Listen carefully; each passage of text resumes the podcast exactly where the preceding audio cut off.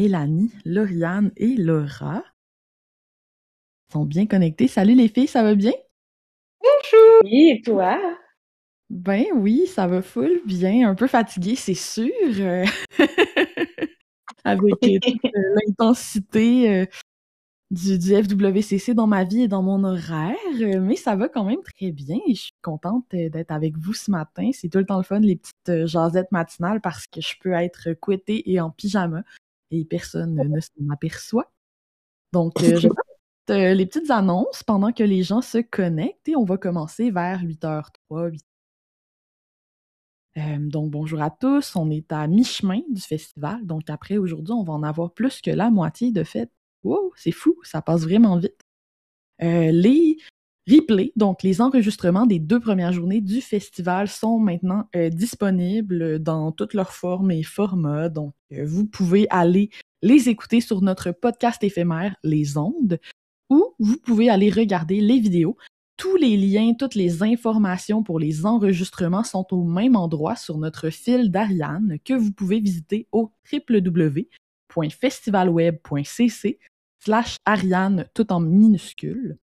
Euh, et ça va vous amener à la bonne page où vous allez trouver tous les liens vers les enregistrements. On vous invite aussi à visiter les kiosques virtuels de nos océanographes Mélanie, Laura et Lauriane qui sont avec moi aujourd'hui ont préparé des super cool kiosques pour vous d'ailleurs si euh, vous voulez aller les regarder tout à l'heure. Le lien est aussi sur le fil d'Ariane vers les kiosques. Je vous encourage aussi à faire une contribution volontaire si ce n'est pas encore fait. Donc, on est en train de vous préparer euh, tout un, atelier behind the scenes euh, qui va être réservé uniquement aux contributeurs, dans lequel on va montrer un peu les dessous de l'organisation de l'événement. Euh, là, on a sorti toutes sortes de choses un petit peu crunchy qu'on peut montrer aux gens pendant cet atelier-là. Entre autres, on va vous donner un aperçu des statistiques du quiz d'entrée. Donc, vous allez pouvoir voir euh, de quels endroits dans le monde viennent les, les, moussaillons? Vous allez pouvoir voir comment les gens sont répartis dans les différents équipages. On va vous montrer aussi tout notre processus pour la programmation, pour inviter nos invités. Euh, on va vous faire rentrer dans le Notion du festival. Donc, euh, vraiment, je vous encourage fortement, si ce n'est pas déjà fait, à donner une contribution volontaire. Le montant minimal, c'est 5 dollars. Pour avoir accès à cet atelier, encore là, le lien est dans le d'Ariane. Voilà, voilà, voilà. Je pense qu'on est prête à commencer. Il est 8h03 et je, je, je, pour débuter en beauté, en fait, je vais demander aux trois femmes qui sont avec moi ce matin de se présenter à tour de rôle, en commençant par Mélanie. Euh, puisque c'est toi la première que je vois au coin de mon écran. Mélanie, salut. Salut, je veux juste dédouaner ma voix de d'enrhumé ce matin. j'espère que j'espère que vous allez bien. Moi, je suis euh, en vacances et enrhumée, mais tellement fière d'être euh, avec vous ce matin pour jaser. Je suis vraiment contente. Super. Puis Mélanie, peux-tu nous en dire un petit peu plus sur toi? Qu'est-ce que tu fais?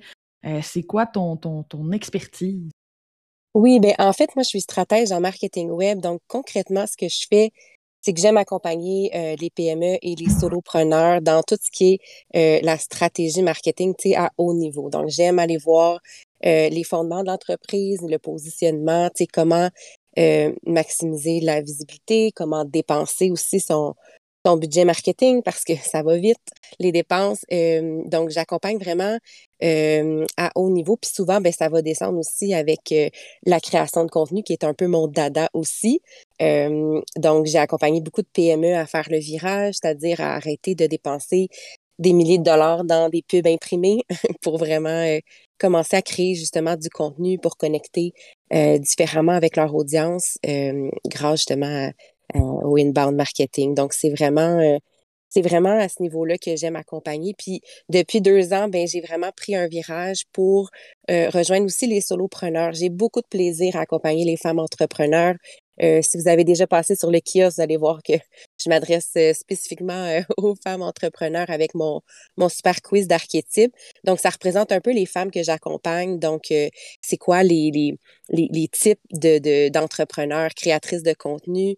Euh, puis c'est quoi l'angle mort, dans le fond? C'est ce que j'aime aussi euh, aller euh, développer avec elles. Puis, dans le fond, mon background, en fait, j'ai toujours été vraiment passionnée par le marketing depuis que j'ai découvert que ça existait au secondaire, fait que l'équivalent en France au lycée. Euh, donc, je suis allée étudier là-dedans. J'ai travaillé dans le monde corporatif aussi, dans le monde des banques.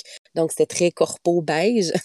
Peut-être un petit peu moins stimulant pour moi, pour mon esprit plus créatif. Euh, créatif. Fait après mon congé de maternité, ben, je suis allée travailler dans une start-up en développement logiciel où justement j'ai comme découvert le marketing, mais au niveau de la PME. Donc, au niveau de la PME, tu sais, ou des solopreneurs, vous le savez, on touche à tout, on doit apprendre tout. Euh, fait que c'est vraiment là qui m'a ça m'a donné la piqûre de, de vouloir fonder euh, mon entreprise qui s'appelle euh, Synapse Marketing. Donc, c'est un peu ça le portrait, là, je dirais. c'est un bon portrait, j'aime ça, j'aime ça. On va avoir une belle diversité des, des, parcours et des expériences, ça va être intéressant. Laura, c'est toi la deuxième sur ma liste, veux-tu y aller? Oui, certainement. Écoute, moi, je suis stratège euh, réseaux sociaux et formatrice dans le même domaine, euh, bien entendu. J'ai démarré mon entreprise en 2019, mais je travaille dans le domaine des communications, marketing slash réseaux sociaux depuis tout près de 10 ans maintenant, ce qui ne me rajeunit pas, mon Dieu. mais euh, dans mon entreprise, j'ai deux chapeaux, en fait. Je gère et je rédige des réseaux, pour les réseaux sociaux de clients allant de l'organisation gouvernementale à la PME en passant par euh, les solopreneurs que j'aime beaucoup aussi comme Mélanie. Et euh, bien sûr, ben, je suis formatrice en stratégie réseaux sociaux pour les entrepreneurs et les responsables des communications. Et j'ai une nouvelle formation qui sort bientôt, qui prend en ce moment beaucoup de mon espace mental. On ne soupçonne pas à quel point ça prend de l'espace mental avant de le faire. Non, non, exactement. Puis je m'attendais pas à ce que ce soit aussi, euh, aussi prenant, mais en même temps, j'ai tellement, j'ai autant de plaisir à le faire que euh, le côté prenant et tout ça. Donc, euh, c'est vraiment, vraiment le fun. J'adore ça. Cool. Juste une petite parenthèse pour dire aux gens qui nous écoutent en ce moment, si vous avez envie de nous partager, vous aussi, qui vous êtes en deux, trois mots, où vous êtes dans le monde, vous pouvez écrire dans la section Flood, Radar et Atelier, qui est juste au-dessus de Radar et Atelier. Euh, et comme ça, on va pouvoir euh, avoir une idée un petit peu de notre audience. Il y a Bianca qui dit 10 ans ne rajeunit pas, lol, 45 ans en communication ici et toujours active en création de contenu. Bravo! Donc, euh, tout va bien, Laura. oui. Lauriane, de ton côté? Eh bien, bonjour à tous, ou plutôt hello coucou, comme j'ai l'habitude de commencer mes stories sur Instagram. moi, un petit peu comme Mélanie, ça fait très très longtemps que je suis tombée amoureuse du marketing. Euh, je l'ai découvert quand j'étais en quatrième et je voulais être attachée presse euh, de Michael Jordan. Alors, ne me jugez pas, c'est pas là que j'en suis arrivée. Mais au final, euh, j'ai continué mes études dans le marketing, j'ai été chef de projet et c'est vraiment un poste où on peut vraiment toucher à tout. Je faisais de la refonte de sites web, de l'AdWords, du SEO, de la création de contenu, etc. Et c'est vraiment la création de contenu qui me plaisait le plus. Mais le problème quand euh, on est chef de projet, c'est qu'après on monte en responsabilité et on se retrouve beaucoup à faire des réunions. J'ai essayé de hmm. changer de travail pour retourner à mon amour de la création de contenu et recommencer à mettre les mains dans le cambouis. Et puis mon plan avait plutôt bien fonctionné, mais ma responsable est tombée enceinte, donc elle est partie. Et les gens se sont dit, bah, ça sert à rien de recruter quelqu'un, puisque Lauriane a déjà été chef de projet, elle va le redevenir. oh non Et donc, c'était le retour des réunions. Euh, extrêmement ennuyante. Et puis euh, après ça, il y a eu euh, la fameuse pandémie, un petit burn-out de mon côté, et je me suis lancée dans l'entrepreneuriat en 2020. Et en fait, je me suis lancée parce que j'ai aussi découvert pendant la pandémie qu'il y avait plein d'entrepreneurs qui avaient des projets absolument géniaux, mais qui ne connaissaient pas les bases du marketing qui leur permettraient bah, de donner encore plus d'ampleur à leurs projets. Et du coup, c'est ça que je fais. J'aide tous les entrepreneurs qui ont des projets que j'adore à développer une stratégie marketing, une stratégie de communication dans laquelle elles se sentent vraiment bien. Euh, et je combats fermement l'idée que le marketing, c'est de la manipulation. ah, génial! On va peut-être avoir l'occasion euh, d'en parler. Donc là, on commence à avoir quelques belles réponses dans la section Flood. Je vous lis ça. Donc, on a Stéphane Mignot qui est là, euh, qui est un psychologue et qui a discuté avec nous au premier salon Discord lundi. On a Roxane Nadeau qui sera sur le panel de vendredi sur le futur de la création de contenu. Maud Lamont qui est copywriter. Geneviève qui, qui dit que Mélanie produit un super podcast aussi. Il y a Sarah qui est photographe portrait. On a Sarah Juliette, professionnelle des communications depuis 11 ans à Québec, dans le numérique depuis 9 ans. Donc, euh, je ne vais pas tous les lire, mais on a vraiment une belle audience. De, de, collègues aussi, pas juste de débutants ce matin. Ça va être vraiment intéressant parce que le, concept de ce matin, chère audience, c'est de vous faire partie. Donc, on a ici trois personnes qui s'y connaissent bien en inbound marketing, en réseaux sociaux, en stratégie et on a envie de, discuter avec vous. Donc, on vous proposerait de poser des questions à nos panélistes. Ces questions-là peuvent être posées par écrit, donc vous pouvez écrire dans Flood, Radar et Atelier, ce serait quoi votre question? Euh, pour les trois femmes qui sont avec moi, et elles seront libres de vous répondre. Mais moi, je vais privilégier les gens qui lèvent la main et qui sont prêts à venir sur scène avec nous pour poser leurs questions de vive voix. Donc, si tu as envie de poser ta question de vive voix, tu peux lever la main euh, dans la salle sur Discord et je vais te donner la parole. Tu vas pouvoir venir t'exprimer euh, sur le panel en notre compagnie.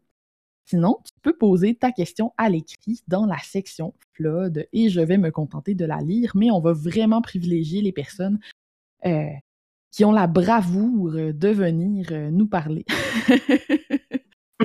voilà, qui, font preuve du courage nécessaire pour lever la main. Donc, on va y aller comme ça.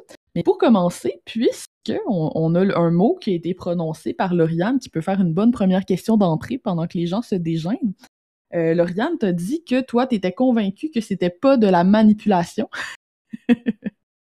Sachet. Pourquoi? Est-ce qu'il y a beaucoup de gens qui pensent que c'est de la manipulation, à ton avis? Euh, en fait, il y a vraiment eu un espèce de gros ras-le-bol du marketing, plus parce que il y avait toutes ces, euh, ces, choses où on nous poussait à acheter des choses dont on n'a pas vraiment besoin ou qu'on n'aime pas. Et du coup, on a réduit le marketing à tout ce côté euh, manipulation, à, on essaye de euh, comprendre les gens pour leur vendre des trucs dont ils n'ont pas besoin. Alors qu'en fait, le marketing, c'est beaucoup plus large que ça. Et ça fait vraiment partie des retours que j'ai.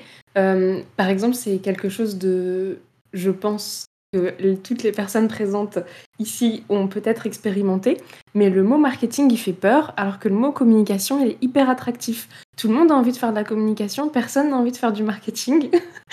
Et euh, le, marketing, je trouve pourtant que c'est une discipline vraiment super complète qui va de l'étude de marché à mieux comprendre ton persona, à réussir à lui faire un beau message. Et encore, on est d'accord que j'oublie énormément de choses dans le process. Mais vraiment, c'est quelque chose qui m'a vraiment choqué quand j'ai commencé à parler de marketing. C'est qu'il y avait beaucoup, beaucoup de gens, et d'ailleurs mes parents en premier, qui pensaient que c'était de la manipulation, juste le marketing. Hmm, super intéressant. Laura, Mélanie, est-ce que vous sentez ça aussi de votre côté? Moi, ce que je ben sens surtout, je dirais, c'est que. Oups, est-ce que tu voulais y aller, Mélanie? Non, vas-y, vas-y.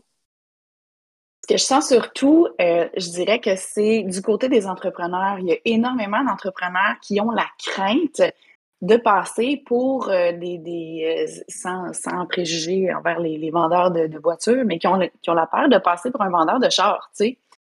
Ils disent, ah ben là, je vais avoir l'air, je vais trop insister, je vais, tu sais. La crainte est beaucoup là. Donc, c'est beaucoup de défaire cette espèce de crainte-là, la peur de déranger, la peur d'avoir l'air insistant, puis de montrer les différents angles dans, dans le fond euh, via lesquels on peut travailler pour parler de ces produits parce que, veux, veux pas, si on n'en parle pas, on les vend pas non plus. Mais euh, hmm. c'est vraiment une grosse crainte que je remarque euh, chez mes clients puis chez tous les entrepreneurs que je rencontre. Mais moi, j'ai remarqué, c'est ça, j'ai remarqué que c'est beaucoup une question de personnalité et de dans quelle industrie on se trouve. Il y a certaines personnes qui ont aucun, euh, aucun, aucune gêne, en fait, à appeler les choses comme elles sont, comme du marketing, de la promotion, de la publicité. Puis, tu sais, il y a certaines industries où c'est comme un peu mal vu, donc on va justement choisir peut-être des mots un mmh. petit peu plus doux comme communication, même si finalement c'est du marketing. Fait que je pense que ça dépend vraiment aussi dans quelle industrie on se trouve. Euh, mais c'est vrai que souvent les gens sont pas super à l'aise, surtout au niveau des solopreneurs. Tu sais, ça, il y a des mots qui sont plus percutants que d'autres, tu sais. Hmm, super intéressant. On a Stéphane qui a levé la main pour venir euh, parler avec nous. Fait que je vais le faire monter sur scène. On va lui donner la parole. Salut Stéphane, ça va bien? Très bien, merci. Et vous? Ben oui, super bien. Très, très bien. Alors, euh, ma question, en fait, euh, moi, j'aime beaucoup, le réseau social LinkedIn et puis je publie deux fois par semaine depuis environ trois ans, peut-être un peu plus. Puis on dirait que LinkedIn a changé peut-être des règles du jeu ou peut-être règle du jeu le moins fort, mais des, des, euh, peut-être des algorithmes, je ne sais pas comment appeler ça, là, je ne suis pas dans le domaine. Bref, par exemple, il y a deux ou trois ans, je faisais une publication, puis elle pouvait être vue par 7000 personnes, et j'ai trouvé que ça a diminué beaucoup dans les dernières, dans la dernière année, les deux dernières années. Qu'est-ce qui a changé avec LinkedIn au juste? Puis, j'ai plusieurs questions. à une certaine époque, ben, il y a deux, trois ans, on essaie de, mettre, de, faire des publications le plus longues possible. On avait le droit à 1300 caractères, si je me rappelle bien. Là, on peut faire plus long. Est-ce que c'est encore valable? Est-ce qu'on est qu'on gagne à faire des textes plus longs ou on peut performer même avec une publication qui est plus courte? Ben, désolé, je pense que j'ai deux questions en, une intervention. Euh, ben, moi, ce que je pense, c'est qu'il y a peut-être plusieurs choses déjà là-dedans. Euh, c'est sûr que les algorithmes, et toutes plateformes confondues, les algorithmes vont changer, euh, même très, très, très régulièrement. Ils vont se peaufiner, ils vont s'améliorer. On va même, c'est même possible d'entraîner les algorithmes, là, chacun pour soi, pour s'assurer de voir du contenu qui nous intéresse, donc de fournir un feedback, que ce soit en, en donnant des likes à ce qu'on aime ou en masquant des publicités euh, qui nous intéressent moins. C'est possible de le faire sur LinkedIn sans donner de feedback négatif aux créateurs. Euh, donc, il y a peut-être une question d'algorithme, mais euh, je pense qu'il y a une question aussi de, de, Sur LinkedIn, en fait, depuis les dernières années, il y a eu un engouement pour LinkedIn. on fait juste penser, même Alex, je pense que c'est ton cas à toi, tu es embarqué sur LinkedIn euh, un moment, euh, ça fait pas très longtemps, il me semble que tu es sur LinkedIn, puis au non, départ, ça fait peut-être deux ans. Ben, c'est ça, donc il y avait une espèce de... Les gens boudaient un peu LinkedIn, et là, il y a une espèce d'engouement. Donc, c'est sûr que, étant donné qu'il y a de plus en plus de créateurs, c'est certain que l'espace se, se, se raréfie un peu. Il y a peut-être de ça, ça peut être vraiment une série de facteurs. Après ça, pour la longueur... Euh, comment? Oui, ben c'est ça. Donc, bon sens, oui plus de gens qui publient, c'est un détail que j'avais comme euh, oublié. Puis il y a aussi, tu sais, tout dépendant dans certains domaines, il y a peut-être des domaines aussi qui sont plus. Euh, euh qu'il y a plus de gens, là, de créateurs dans ces domaines-là. Je, sais qu'il y a des domaines qui sont carrément à prendre, là, qu'il n'y a pas beaucoup de créateurs dans ces domaines-là, mais bon, ça dépend aussi de, de, votre domaine, de ce que vous publiez, tout ça. Euh, est-ce que quelqu'un veut compléter ma, ma réponse? Ben, en fait, si je peux compléter, ben, je dirais que pour la longueur, en fait, du moins, moi, j'ai remarqué qu'il y a de plus en plus, justement, de publications qui sont un peu plus courtes. J'ai l'impression qu'on peut aller de façon plus concise, euh, amener notre point, amener notre réflexion, tout ça. Euh, mmh l'objectif, en fait, je pense qu'on peut l'atteindre en moins de caractères. Je pense qu'il y a peut-être aussi un effet avec euh, tous les types de contenus raccourcissent au niveau de la durée. Hein. Si on pense juste aux Reels, au TikTok, l'attention, elle est captée très rapidement. On passe, tu sais, on scrolle vite là, comme utilisateur. Donc, je pense que ça a impacté aussi LinkedIn. sais, avant, sur LinkedIn, peut-être qu'on on mmh. accordait plus notre temps à lire les publications, puis peut-être que justement notre attention raccourcit finalement sur toutes les plateformes. Puis d'après moi, ça doit impacter aussi euh, les utilisateurs sur LinkedIn. Bah, pour compléter ce que pour compléter juste ce que disait Mélanie justement sur le fait qu'on ait moins d'attention, faut pas oublier aussi, et je pense que ça vaut pour tous les réseaux sociaux et de manière générale toutes les plateformes, qu'on est dans une année actuelle post-pandémie et que du coup les gens ont de moins en moins de temps en fait pour les plateformes. Si on s'est lancé il y a deux ans, on était en pleine pandémie, la moitié des gens passaient, je sais pas, la plupart de leur temps de travail avec LinkedIn d'ouvert quelque part sur, dans leur onglet. Maintenant, c'est beaucoup moins le cas et c'est aussi quelque chose à prendre en compte. Oui, hmm. absolument.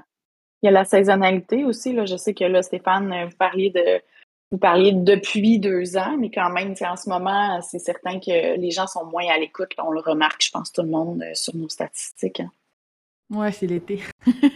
Mm-hmm. en plus, euh, il y, a un festival qui fait une petite éclipse médiatique. Euh, ben oui. ah, super.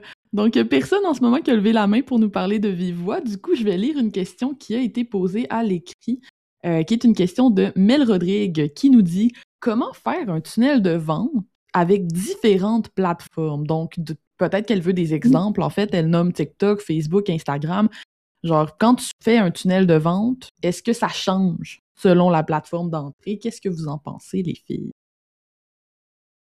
Bien, en fait, c'est qu'on va amener finalement les plateformes, c'est des plateformes de diffusion pour diffuser notre message et amener vers quelque chose. Fait pense qu'il n'y a pas vraiment de, dépendamment de la stratégie, là, c'est sûr que, tu sais, à brûle pour point comme ça, ça dépend vraiment de chaque situation. Mais en fait, pour moi, c'est des endroits où on diffuse, par exemple, un outil gratuit ou euh, une offre express, par exemple, dépendamment c'est quoi votre tunnel. Mais euh, après ça, ben, c'est sûr que chaque plateforme, on s'adresse peut-être pas nécessairement au même, euh, à la même audience. Donc, on peut adapter aussi les, les messages. Mais c'est comme, pour moi, les réseaux sociaux, c'est comme une entrée. c'est comme notre vitrine de magasin. Donc, il y en existe plusieurs selon les plateformes. Donc, on peut amener finalement les gens vers par exemple, un outil gratuit, ben, on peut en parler dans nos contenus, faire référence, euh, etc. Je ne sais pas si quelqu'un veut compléter. Mm-hmm. Oui, exactement. ce que je dirais aussi, euh, c'est drôle que tu dis c'est notre vitrine. Moi, je compare souvent les réseaux sociaux à des fenêtres ou à un solarium ou à l'endroit où on entre dans une maison comme l'entrée, tu sais. Ça donne une vue sur, on voit le décor dans la maison, on voit de quoi ça a l'air, on voit l'ambiance et tout, mais on n'est pas encore tout à fait dedans. Donc, ce que je dirais, ce serait vraiment d'appuyer sur euh, l'importance d'être raccord partout. Raccord dans son visuel, raccord dans son langage, le ton, euh, la manière dont on va s'adresser aux gens. Donc, euh, le même principe que si, dans le fond, on s'adresse aux gens sur les réseaux sociaux de manière super familière, mais que quand on répond au téléphone, on est bête comme ses deux pieds, ça fonctionne pas. faut vraiment, faut vraiment être d'accord, puis ça va être la même chose pour amener les gens sur son tunnel de, vente ou sur son site web. Et je dirais aussi que ça va beaucoup dépendre de l'intention euh, et de hmm. l'utilité première qu'il va y avoir dans les réseaux sociaux. Euh, il me semble que la question, elle citait plusieurs réseaux sociaux, mais euh, je sais que par exemple TikTok, ça va être très facile de toucher beaucoup de monde, mais c'est pas le réseau mhm. social sur lequel l'interaction va vraiment être mise en avant. Et du coup, il y a beaucoup, beaucoup de personnes qui ont un TikTok euh, et qui renvoient vers leur compte Instagram, parce que sur le compte Instagram, on peut discuter avec des gens sans être abonné à eux, ce qui n'est pas encore possible sur TikTok. Euh, et du coup, peut-être que commencer par, par exemple, je vois bien un tunnel de vente avec TikTok en haut pour toucher plein de gens. Ensuite, les rediriger vers un compte Instagram pour interagir avec les gens et depuis le compte Instagram, les rediriger vers un outil gratuit. Ça me, paraît, ça me paraîtrait, mhm. disons, assez logique. Moi, ça, ça m'interpelle un peu cette question-là aussi dans la mesure où euh, récemment, je regardais un peu l'ordre de grandeur de mes différents réseaux sociaux. Donc moi, mes deux principaux, c'est Instagram et LinkedIn. Euh, je commence à m'amuser un peu avec TikTok, mais c'est très minime. Puis sur Instagram, je suis suivie par 4000 quelques personnes, sur LinkedIn, 17 000 personnes. Mais si tu regardes mon infolettre, j'ai 15 000 abonnés à mon info. C'est très, très proche de mon plus gros réseau social. Euh, je trouve que ça montre bien ma pensée en tunnel de vente, c'est-à-dire que moi, mon but sur mes réseaux sociaux, c'est vraiment, comme Mélanie le disait, c'est de les amener dans mon infolettre, euh, parce que c'est le mm-hmm. canal où je vends, en fait. Et euh, je trouve ça intéressant parce que des fois, on a des gens qui ont des beaucoup plus grosses plateformes sur les réseaux sociaux que moi, euh, mais qui ont, par exemple, une infolettre avec 1000, 2000, 3000 abonnés. Puis ces gens-là vont probablement être moins rentables en termes de revenus. Fait que, en tout cas, quand on pense au tunnel de vente, il y a toute cette notion-là aussi qui entre en ligne de compte. Et on a des gens qui veulent nous rejoindre sur scène. On va commencer par Ariane, que je viens d'inviter à l'instant. On va voir si Ariane est capable de nous rejoindre bonjour. Bonjour, on t'entend pas très fort, Ariane. Attends un peu, je vais essayer d'augmenter ton volume. Je vais peut-être essayer de parler un peu plus fort. Je ne sais pas si c'est mieux. Je ne veux pas vous déranger bien, bien longtemps. Parfait. Vas-y, on t'écoute.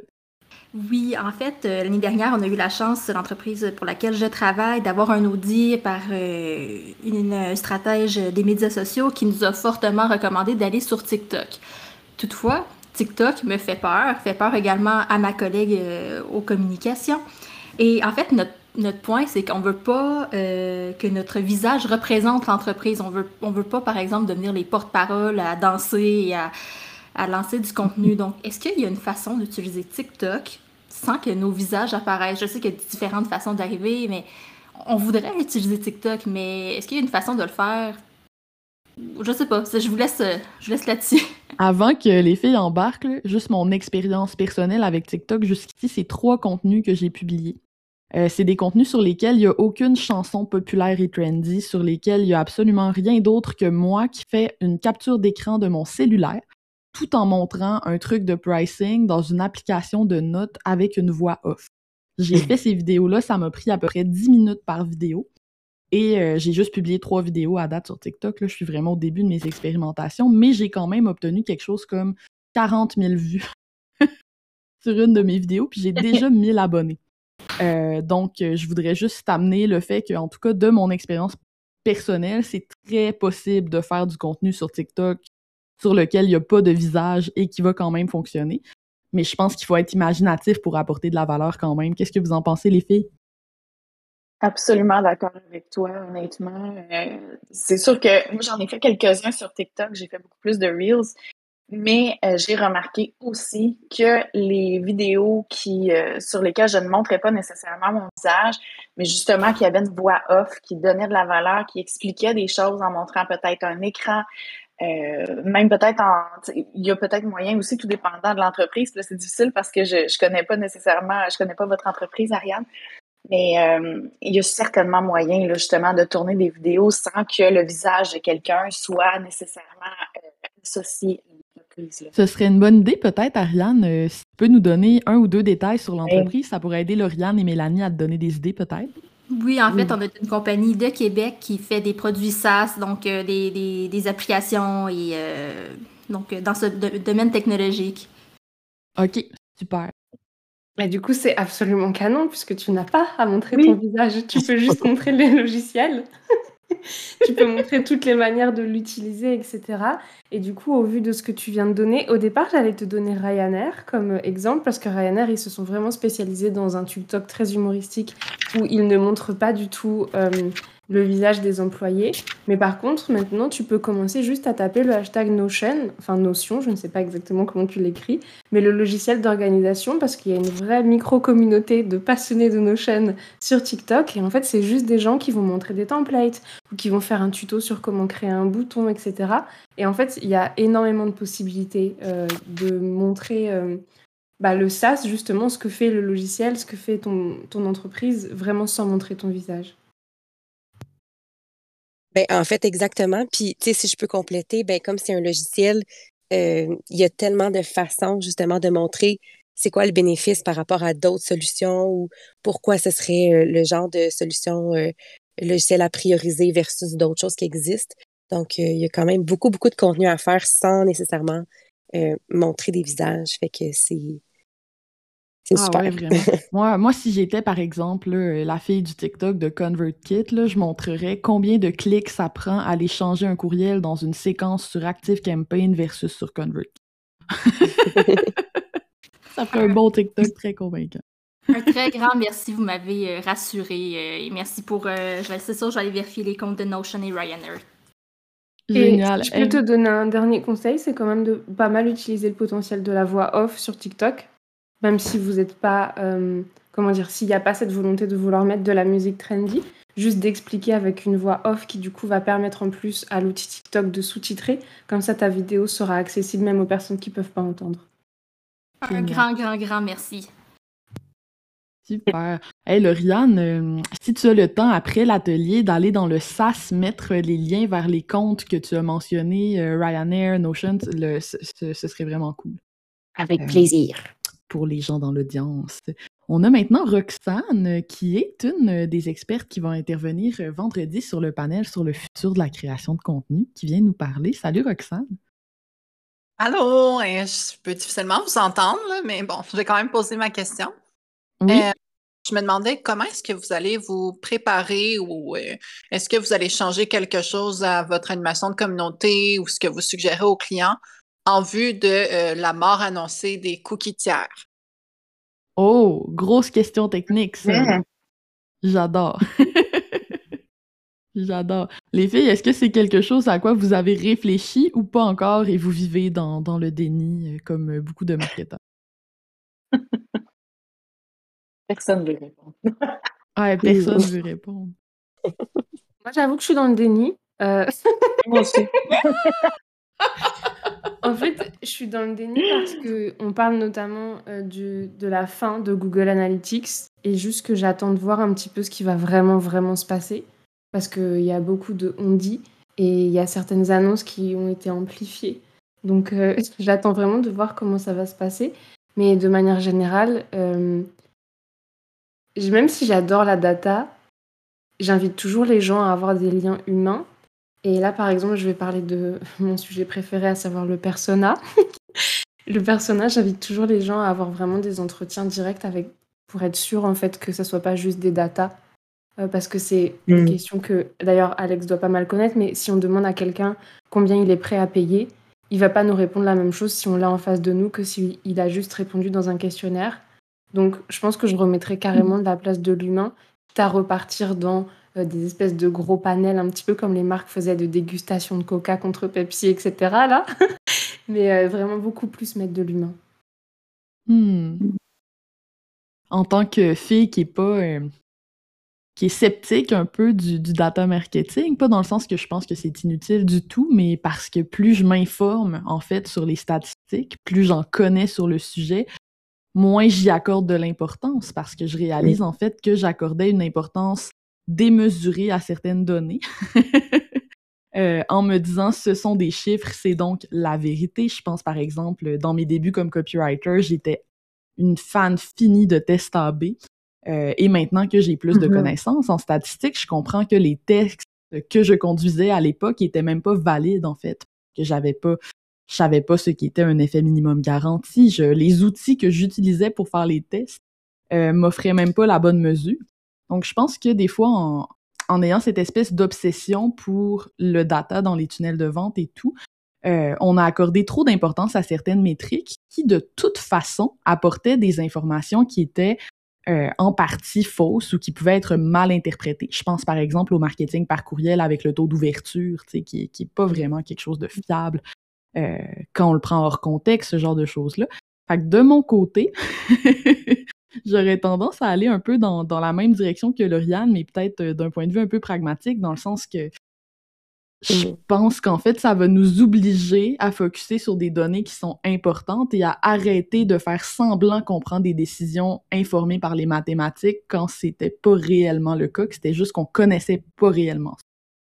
Oui, euh, si, je peux ajouter, si je peux ajouter avec le, peu de voix qui me reste, là, mais j'ai des clients, euh, des PME, puis eux, ils mesurent le succès de leur infolette, pas par les taux d'ouverture, les taux de clics, mais vraiment par le nombre d'appels que ça a généré.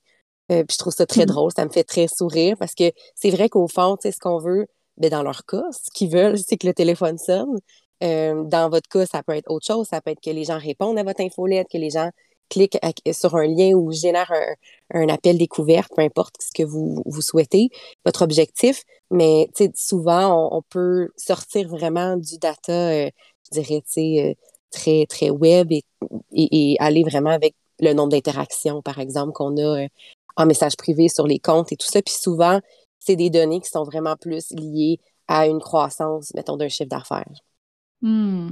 Super intéressant. En tout cas, merci, euh, merci Roxane pour ta question, puis ça nous donne très envie de t'écouter vendredi. merci beaucoup, vos réponses étaient géniales. Bye. bye bye. Hey, on a une autre personne qui a levé la main, donc euh, désolé pour les gens qui écrivent des questions à l'écrit, mais on donne la priorité aux braves qui veulent faire entendre leur belle voix. Donc là, je viens d'inviter Marie-Noël sur scène euh, qui va pouvoir prendre le rôle. Bonjour, Marie-Noël. On t'entend pas très fort. Je vais essayer d'augmenter ton volume, mais si toi, tu peux parler plus fort ou plus proche de ton micro. Comme ça, ça va? Ça va un peu mieux, oui. Un peu mieux, ok.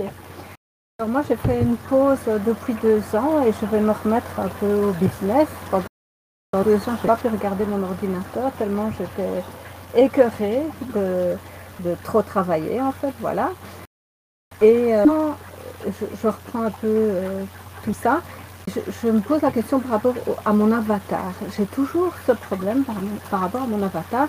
Euh, est-ce que c'est un avatar? Donc je suis thérapeute et je, m'occupe de fleurs de bac en fait. Et donc j'ai des formations, des ateliers, des livres, des produits autour des fleurs de bac et même des fleurs de bac mais j'ai l'impression que je dois euh, cibler chaque, chaque avatar de manière très précise, mais alors du coup, euh, ça fait des...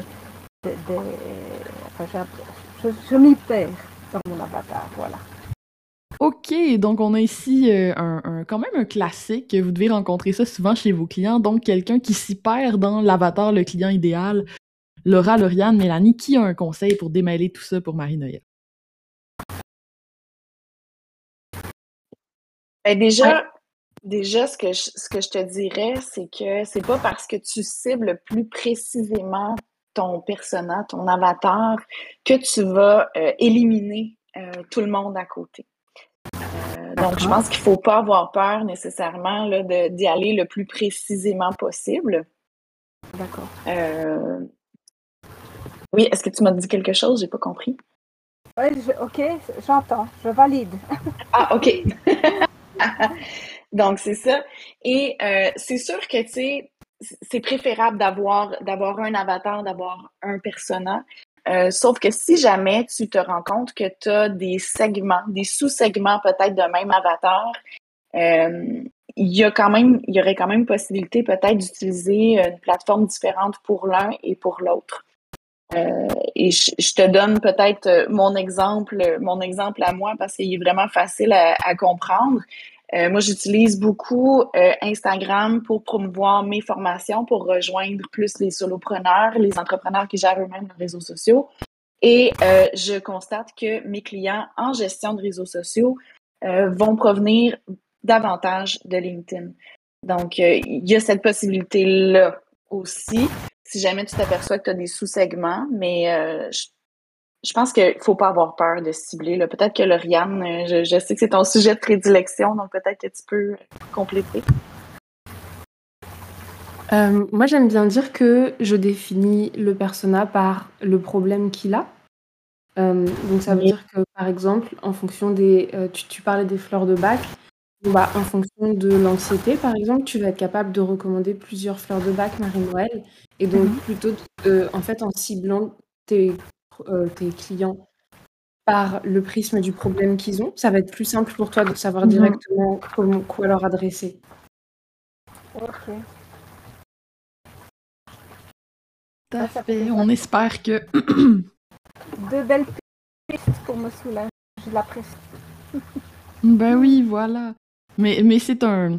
C'est un gros débat existentiel pour beaucoup de gens, l'avatar, le, le persona. Euh, on, a vu un débat récemment sur LinkedIn là, où toutes sortes de personnes se prononçaient sur la question, puis c'est vrai que ça peut sembler limitant. Il y a beaucoup de gens qui ont l'impression que c'est comme une injonction. Si tu n'as pas de persona précis, tu ne vas pas réussir, c'est impossible.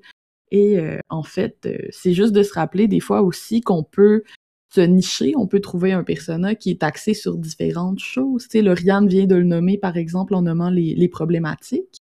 Euh, mais on peut aussi y aller par euh, les valeurs communes de nos clients. Quand c'est des valeurs qui sont très fortes, on s'entend, sinon ça fonctionnera pas. On peut y aller parfois avec le, le style qu'on a. Il y a des copywriters qui se nichent, par exemple, dans l'humour. Ils attirent des gens qui cherchent de l'humour. Fait qu'il y a vraiment différentes façons, je pense, de l'approche. Euh, et des fois, ça, ça peut nous libérer aussi. Mais euh, c'est définitivement important d'en identifier un qui est plus important pour nous, surtout quand on est solopreneur. Sinon, je sais pas ce que vous en pensez, les filles, mais on mm. s'éparpille puis on est en train de faire 60 000 sortes de communications différentes. Mais c'est de savoir aussi à qui on a envie de parler. Surtout les solopreneurs, tu sais, j'aime dire qu'ils ont plus le choix, dans le sens où on a besoin de moins de clients pour avoir un chiffre d'affaires qui fait du sens pour, pour en vivre.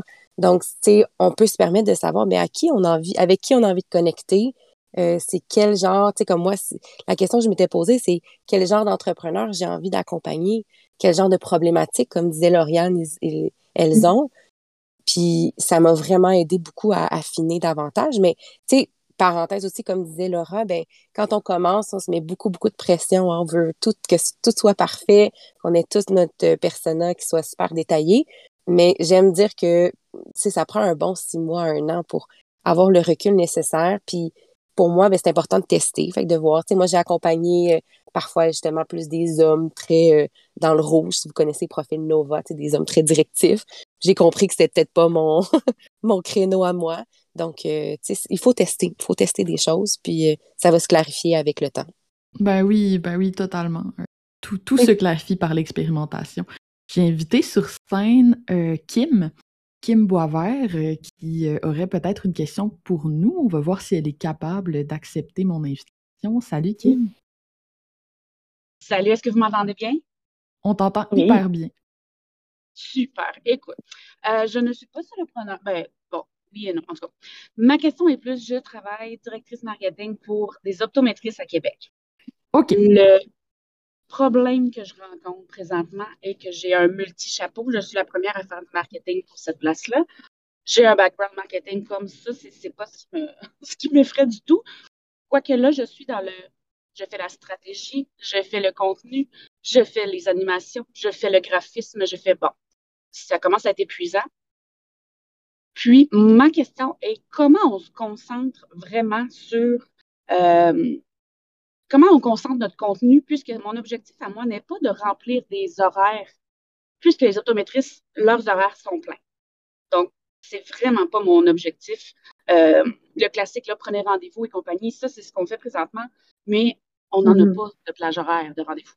Comment on raffine notre audience? Si mon objectif à moi de marketing euh, est vraiment d'aller chercher un client qui va vouloir payer un petit peu plus cher parce qu'on a des, une clinique différente juste exemple euh, un, examen de la vue euh, très simple, c'est pas ce client-là qu'on a besoin. On n'a pas besoin, j'appelle ça le, client Costco, là, il va y aller dans très généraliste. Je n'ai pas besoin du client Costco, moi j'ai besoin de la personne qui a une vraie problématique euh, intense pour ses yeux, puis qui va aller en, en sécheresse oculaire, quelque chose comme ça. Donc, je cherche le client qui a un petit peu plus d'argent dans ses poches parce que c'est ça qui va faire la différence dans ma business, puisque nos horaires sont pleins, on veut juste les remplir avec des meilleurs clients sont plus dans notre objectif. Comment on concentre un contenu pour quelque chose qui n'est pas quantifiable, par exemple en numéro, on ne veut pas nécessairement qu'on appelle plus. Donc, je ne peux, pas le quantifier, je ne peux pas le, vérifier comme ça. Ben écoute, moi, ce que je te dirais déjà, c'est que tu me parles de problématiques de santé, euh, de, de, de, problématiques que les gens vivent. Pourquoi ne pas en parler et faire de l'éducation? En lien avec ces différentes euh, pathologies-là qui existent sur, euh, sur vos comptes. Euh, à ce moment-là, les gens qui les vivent, ces situations-là, ils les connaissent, les termes un petit peu là, de, de, ces maladies-là, ils sont au fait, ou tout simplement quand on a une pathologie reliée à nos yeux, ben on va être intéressé par le domaine pour savoir c'est quoi les différentes pathologies peut-être. Donc peut-être ajouter un segment de, pas un segment, mais une catégorie de contenu qui serait justement de l'éducationnel pour vous positionner sur ces, euh, sur ces problématiques-là, pour que les gens puissent, quand ils, quand ils entendent problématiques reliées à la vue, mais qui, qui sont tout de suite amenés à, penser à vous en réalité, parce qu'ils savent que vous avez une clinique, des connaissances, une expertise dans ces, euh, dans ces sujets-là. J'irais peut-être plus là, vraiment d'aller euh, d'aller parler de ces sujets-là clairement. Puis comment tu le rendrais tu le rends tu le rendrais plus dynamique parce qu'on s'entend que quand que je te parle des glandes, de glandes de c'est pas sexy. Alors, j'essaie de le mettre sexy, mais c'est quand même assez difficile à mettre sexy.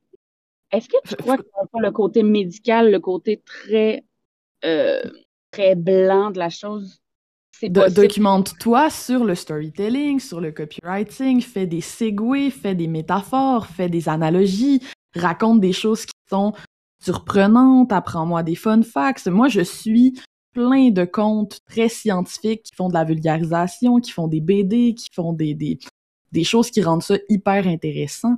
Euh, un compte que je trouve fascinant sur mon Facebook en ce moment, c'est celui de Sarah Hamel, qui est psychoéducatrice, je pense, quelque chose comme ça au Québec, euh, et qui fait des carousels très laids.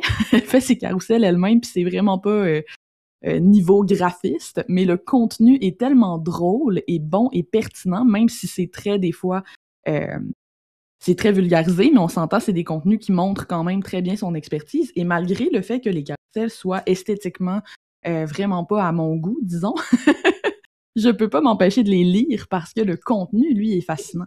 Fait que je pense que, en tout cas, mon mm. cœur de copywriter a envie de te dire de, de, te documenter là-dessus. Là. OK, bon, je vais mm-hmm. faire ça parce que ça, ça je suis rendue dans le bout que j'ai envie de m'exciter moi-même. Donc, c'était pour ça. OK, super. Merci tellement. Vous êtes euh, adorable. Ça fait plaisir. Merci. Ah, c'est le fun. Hey, on a d'autres gens euh, dans la, la file d'attente. C'est le fun parce que. Tu peux les... ajouter quelque chose sur ce que ben, tu Ben oui, tu peux ajouter quelque chose, Lauriane, vas-y. Euh, ça rejoint pas mal le, le panel d'hier sur la valorisation de ces offres. Mais je pense que pour le coup, il y a aussi beaucoup à mettre en avant tous les bienfaits qu'il y a à travailler avec vous. Par exemple, moi, je sais que je fais de l'endométriose, qui est quand même quelque chose de pas sexy non plus. Euh, et pourtant, il y a vraiment des marques que je suis parce que je sais qu'elles vont m'apprendre des choses et je finis par payer plus cher euh, certains remèdes, entre guillemets, euh, parce qu'on on a, on a réussi à me vendre le fait que je, je n'allais plus avoir mal, qui est quelque chose que je recherche à fond. Donc peut-être aussi vraiment axer un peu plus le contenu sur le résultat final et à quel point on va se sentir bien. Enfin, dans le hmm. cas présent, du coup, à quel point tu vas mieux voir et tu vas être libéré de tous tes, tous les inconvénients de, des troubles de ta vie. Ouais, puis il y, a aussi le. Moi, j'ai fait beaucoup le lien avec le, le panel SEO d'hier, euh, qui vaudrait vraiment la peine d'être écouté si tu ok, ok, ok. il est déjà 46, ça passe tellement vite. Je donne la parole à Elodie.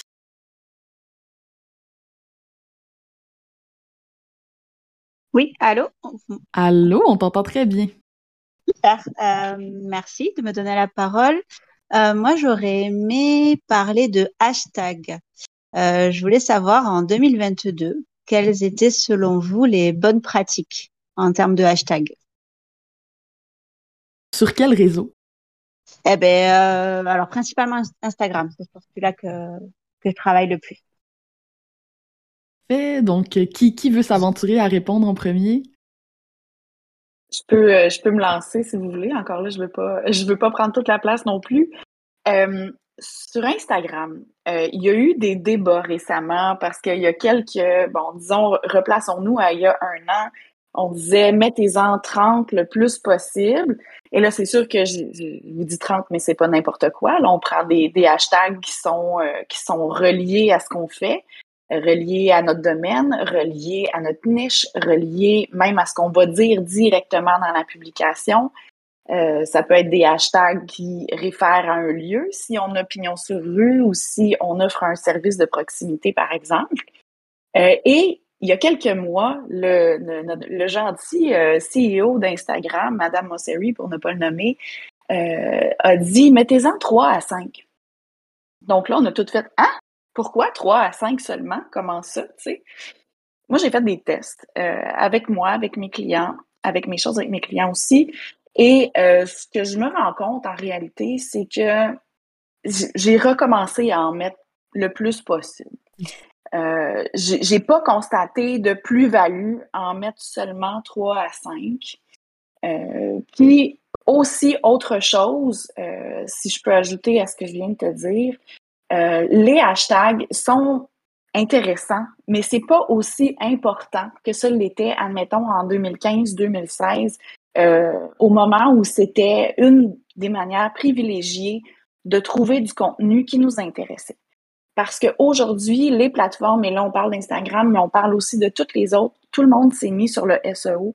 Donc, vont euh, être, les plateformes vont être capables de capter les mots dans les publications, pour euh, les catégoriser dans les bonnes, dans les bons sujets, dans les bonnes catégories. Donc, oui, les hashtags sont encore intéressants parce qu'on peut s'abonner à des hashtags pour suivre directement les, les publications qui, ont, qui auront été publiées sur un certain hashtag, mais ce n'est pas que ça.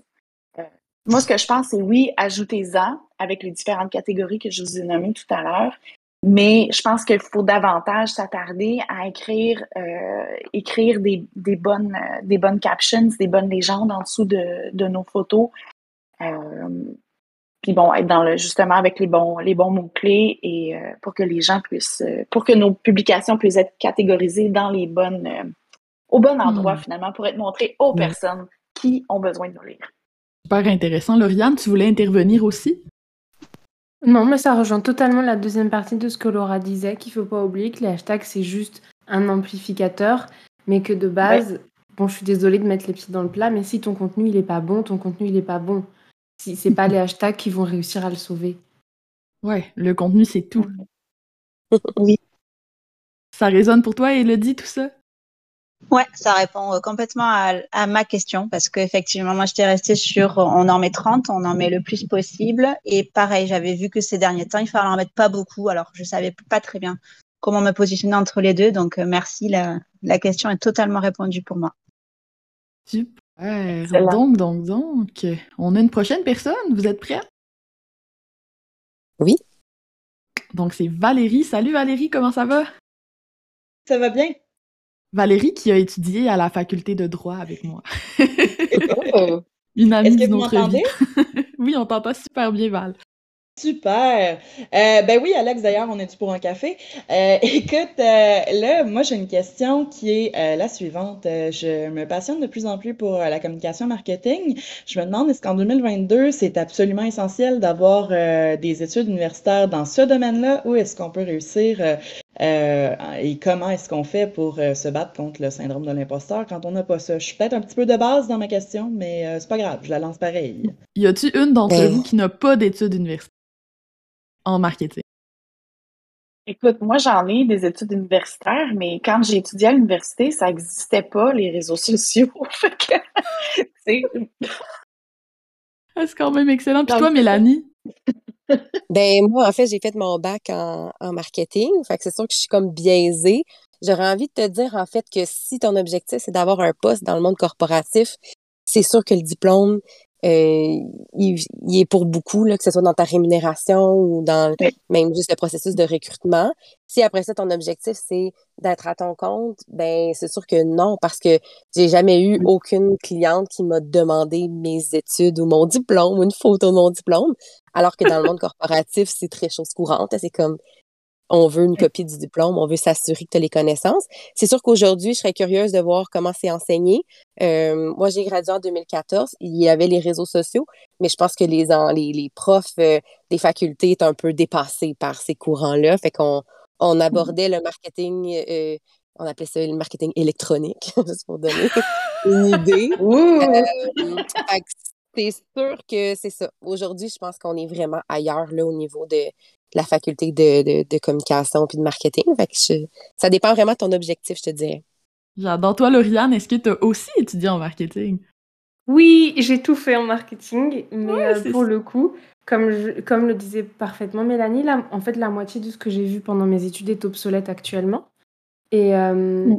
Je sais pas exactement comment ça se passe au Québec. C'est vrai que je suis la, la seule française de ce panel, mais euh, moi, j'ai fait un master qui est en privé, c'est-à-dire que c'est pas du tout euh, l'université, c'est vraiment un master où tu payes les frais d'entrée, etc. Et euh, en fait, ils font venir des intervenants et les intervenants font toute la qualité du diplôme que tu vas avoir. Et pour le coup, je suis aussi intervenante dans une école. Et le fait justement d'avoir ces intervenants, ça te relie à la réalité du marché. C'est-à-dire qu'on te fait faire Hmm. des études de cas, justement pour que tu comprennes que tout ce que tu as vu pendant tes études peut s'appliquer, même si ça doit changer. Par exemple, comment étudier ton persona, comment faire une matrice SWOT, comment faire ce genre de choses-là. Et ça, c'est de la théorie qui est encore valable, mais que tu dois mettre au goût Ouais. du jour au vu de toutes les nouvelles technologies qui existent. Ouais. Et je sais que par exemple, même moi j'ai eu mon. J'ai 31 ans, j'ai eu mon master. Je sais même pas, je pense que j'ai eu mon master vers 2014, on va dire. Et tout ce que j'ai vu en SEO, par exemple, bah, c'est plus tant valable, surtout après le panel qu'on a eu hier soir. Je peux te dire que le master que j'ai fait en SEO ne, ne vaut quasiment plus rien. Donc je rejoins carrément Mélanie en te disant ça dépend vraiment de l'objectif que tu veux avoir. Et si tu veux avoir un job corporate, je t'inviterai plus à avoir une certification diplômante que perdre ton temps en université. Hmm. Moi, en étant la- l'autodidacte du panel, euh, je me permets quand même de dire que je n'ai aucun diplôme en marketing, mais alors là, vraiment rien. Euh, Val, tu le sais, je suis diplômée de la faculté de droit et euh, j'organise un des plus gros événements francophones sur la création de contenu. je me fais inviter dans des cours de marketing au HEC. Genre, je pense que il y a de la place, même dans le corpo maintenant, euh, pour les gens qui n'ont pas de diplôme universitaire, mais il faut se spécialiser, il faut démontrer son expertise et il faut faire ses preuves. Mm. Voilà. Ouais. Fait que- super, c'est Former en continu. Ouais, puis se, se former en continu puis être curieux en fait. Fait que Val, en fait, tout dépend du chemin que toi t'as envie de, de suivre. Ah, j'ai des plans super intéressants de peut-être faire de la création de contenu pour euh, des juristes. Donc, euh, je pense que j'ai trouvé ma niche. Il me reste juste à, à essayer de penser à, à faire le saut. J'ai parlé à ma DG aussi, puis euh, on va voir. Bref, merci beaucoup pour votre réponse euh, et puis euh, ben, bonne continuité. Bonne Mais- continuité. Si je peux me permettre pour faire le lien avec le festival, quand même, euh, la création de contenu, ça sert aussi à prouver notre expertise et notre légitimité. Oui. Donc, si jamais t'as pas envie de te prendre la tête avec un diplôme, peut-être que juste montrer justement que tu t'y connais dans ta création de contenu, bah, ça peut faire carrément le taf, euh, surtout si tu as envie bah, d'avoir des clientes dans ça, elles vont forcément aller regarder quelle est ta présence là-dessus pour voir si tu t'y connais. Et un portfolio hmm. aussi, ça pourrait être une bonne idée. Donc, j'ai donné la parole à Roxane. On va voir si elle accepte mon invitation. On va lui laisser un, 10-15 secondes. Euh, si Roxane n'accepte pas mon invitation, on va passer à la suivante sur la liste. 9, 8, 7, 6, 5. C'est le fun, c'est comme une bombe qui va exploser. 4, 3, 2, 1. Et c'est perdu. On passe à la suivante parce qu'il nous reste juste 5 minutes. Je suis désolée, Roxane. On va y aller avec Mel Rodrigue. Euh, à qui je viens de donner encore une fois la possibilité de nous rejoindre. Donc, Mel, si tu peux accepter l'invitation et venir nous poser. Salut! Oui, excusez-moi. On t'entend très bien. Euh, je laisse savoir si tous les conseils que vous donnez euh, ce matin, est-ce que ça se traduit bien, dans le fond, avec des gens qui font du marketing de réseau ou il faut un peu twister les choses. Est-ce qu'il y a une considération particulière à, à mettre de l'avant quand tu fais du marketing de réseau?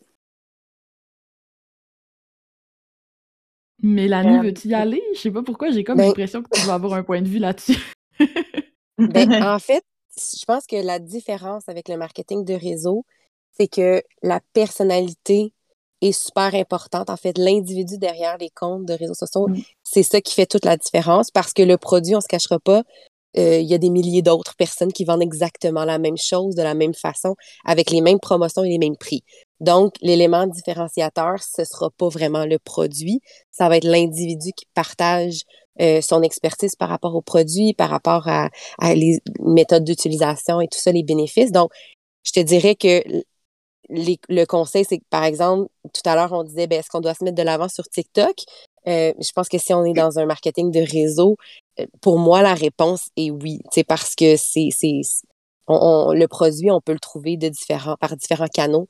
Euh, mais ce qu'on veut faire, c'est que les gens nous adoptent, nous, comme, comme leaders. Fait que je te dirais que c'est plus ça la, différence euh, euh, par rapport à tout ce qu'on a déjà dit. Mais c'est important aussi d'avoir un, un, avatar, un persona. C'est important de comprendre c'est quoi son objectif, mais de miser beaucoup, beaucoup sur la personnalité, le charisme, que, ça, que ce soit perçu mm. sur nos réseaux sociaux, qu'on puisse capter l'essence de la personnalité. Je ne sais pas si quelqu'un veut poursuivre. C'est oui. Je, Même chose de mon côté. Tu secondes. À fait, tout à fait d'accord avec toi. Oui. Bon, ben c'est parfait, Mel. J'espère que ça répond à ta question. Oui, merci. Génial. On a le temps d'en faire une dernière, donc je vais inviter Manu à prendre la parole. Et ça va être notre dernière question de, euh, notre petite conversation matinale. Ça passait vite, hein, les filles? Mais hein? oui. Ah, Manu est parti, mais on a Cyrine aussi qui avait levé la main. Donc, Cyrine, c'est ta chance de, fermer cette discussion avec nous. Vous m'entendez? Oui, on t'entend super bien. Bonjour. Bonjour. Euh, alors, du coup, je ne sais pas trop si euh, ma question est vraiment une réponse. mais je me demandais, en fait, moi, du coup, là, je vends pas, euh, enfin, je vends pas de produit pour l'instant. Je suis en train de préparer un, produit que j'aimerais vendre dans quelques mois. Et euh, en fait, au niveau de euh, la création de contenu, j'ai fait pas mal de formations, j'ai lu beaucoup, j'ai regardé beaucoup de vidéos. Et en fait, j'ai un peu l'impression que c'est facile de tomber dans la course à, à chercher toutes les stratégies pour, voilà, pour se faire connaître, pour augmenter ses chances de vendre, etc. Et du coup, je m'interrogeais un petit peu sur euh, comment un peu trouver son équilibre pour parce que bon, la stratégie c'est évident que c'est nécessaire et qu'il faut s'en servir. Euh, mais en fait, j'ai peur là d'arriver à un stade où je tombe dans le toujours à chercher à optimiser au maximum, à avoir les meilleures stratégies, au détriment au final d'avancer dans mon projet. Et mmh. voilà, du coup, je, voulais savoir un petit peu si vous aviez des, des billes sur ça, sur euh, comment trouver son équilibre à ce niveau-là et pas, euh, au final, être inactif parce qu'on veut trop être stratégique, quoi. J'adore ta question et je serais portée à la poser à Lauriane en premier. Lauriane, qu'est-ce que t'en penses? Il faut que tu y ailles, il faut que tu y ailles, il faut que tu te lances, il faut que tu te mettes en application, il faut que tu testes parce que la stratégie c'est bien beau, mais la stratégie elle va venir que quand tu auras une base de résultats. Tu vois, par exemple, là, dans ce panel, Mélanie, Laura, Alex et moi, on n'a pas du tout la même stratégie, mais parce qu'en fait, on n'est pas sur les mêmes réseaux sociaux, on n'a pas les mêmes personnalités, donc on va pas mettre les mêmes choses en avant. Donc, maintenant que tu as accumulé toutes ces connaissances-là, je te dirais limite, impose-toi pendant une semaine entière de ne plus regarder de contenu sur la stratégie et d'y aller. Et ensuite, petit à petit, tu vas pouvoir, euh, comment dire, euh, améliorer ce que tu as déjà fait. Mais tant que tu n'as rien testé, tant que tu n'as pas de matière et que c'est juste de la théorie, euh, ça va, désolé, hein, mais ça va plus te servir de continuer à chercher des stratégies. Ouais, je suis tellement. Mélanie, tu voulais embarquer? Ben, en fait, j'adore le point de Lauriane parce que je dis souvent à mes clients que le, le marketing, c'est vraiment un peu comme la même approche que, que dans la science, c'est-à-dire qu'on émet une hypothèse, puis on ne peut que la valider pour voir si c'est la bonne chose. Donc, c'est pour ça que j'ai envie de vous dire, c'est méfiez-vous quand les gens vous disent, vous devez faire ci pour réussir, vous devez faire ça pour que votre contenu fonctionne. C'est toujours des hypothèses. Euh, puis tant qu'on l'a pas testé, tant qu'on n'a pas validé, ben on peut pas savoir euh, exactement ce qui va fonctionner. Si je peux ajouter aussi, Cyrine, euh, je te conseille de ne pas tenter de tout essayer de ne pas tenter d'être partout. Essaie de te faire un plan que tu vas être capable de tenir. À la limite, prévois-toi un plan à, euh, à, réaliser en plusieurs phases. Peut-être te dire, OK, mais dans un premier temps, je vais être présente ici et je vais faire XXX. Et si ça va bien, j'ajoute une couche de stratégie à, à mon contenu. Puis surtout, abandonne pas avant d'avoir bien testé les choses. Euh, parce que souvent, ces stratégies-là vont euh, justement être testées à travers le temps, puis vont demander un petit peu de temps avant de savoir vraiment si ça fonctionne ou pas. Mais mets-toi-en pas trop sur les épaules. Ça serait ça mon conseil. Ah ouais. Puis si moi, je peux terminer peut-être avec un conseil de procrastinatrice euh, en série qui a fini par se déprocrastiner. Euh, donc moi aujourd'hui j'ai l'air de réaliser plein de choses puis d'accomplir plein de choses, mais pendant longtemps j'avais l'impression d'être dans une espèce de prophétie dramatique où tout ce que j'entreprenais était voué à être abandonné avant la fin. J'étais une grande procrastinatrice et euh, ce qui m'a sauvée en fait, c'est de commencer par une seule chose qui était facile pour moi. Et cette chose qui était facile pour moi, dans mon cas, c'était les directs, les lives. Pour toi, ça peut être l'infolettre, ça peut être peu importe. Euh, c'est quoi la chose qui est la plus facile pour toi? Moi, je te conseille de commencer par celle-là. C'est-à-dire de faire un mois intensif où tu crées un seul type de contenu sur une seule plateforme. Tu vas déjà commencer à avoir des résultats euh, de, de cette pratique-là constante de ce contenu-là. Et après, ça devient tellement plus facile d'ajouter des morceaux petit à petit que de construire une giga stratégie qui, qui, qui va juste te déprimer et te découvrir. Donc, si j'avais un conseil à donner, ce serait celui-là. Voilà. Mm. Hey, euh, merci beaucoup, Cyrine, pour ta question qui, qui, finissait bien. Je trouve la discussion puis qui est, qui est super intéressante. Si vous voulez continuer de poser des questions à Mélanie, Laura et Lauriane, ben, vous le voyez, elles sont sur Discord. Ce que ça veut dire, c'est que vous pouvez aller écrire dans le SAS euh, pour leur poser des questions et peut-être même, on ne sait pas, qu'elles vont se glisser dans un salon vocal euh, pendant la journée et vous pourrez alors peut-être même discuter de vive voix avec elles. Merci les filles d'avoir accepté mon invitation. Merci à toi. Merci à toi. Avec plaisir, c'était trop le fun. Ben oui, c'était super. Vous faites un bon trio de, de cerveaux. J'ai beaucoup aimé. J'ai beaucoup aimé. Euh, donc euh, voilà tout le monde. Je vous invite encore une fois à aller visiter les kiosques. Vous allez trouver les liens un peu partout sur le Discord. Si vous êtes perdu, vous pouvez aller dans la section Help humain à la mer. On va vous donner un coup de main. Et euh, on se revoit à 10 heures. ben, en fait, vous allez pas me revoir moi, mais vous allez pouvoir voir Tatiana pour son super atelier. Et on a un panel qui me tient beaucoup à cœur, qui est hyper intéressant, qui va avoir lieu cet après-midi slash ce soir pour les Européens. Euh, un panel sur l'inclusivité en création de contenu euh, qui va clairement faire naître de super belles discussions. Euh, donc, si vous pouvez être là en direct, je vous le recommande chaudement. Au revoir tout le monde, bon festival. Bye. Bye.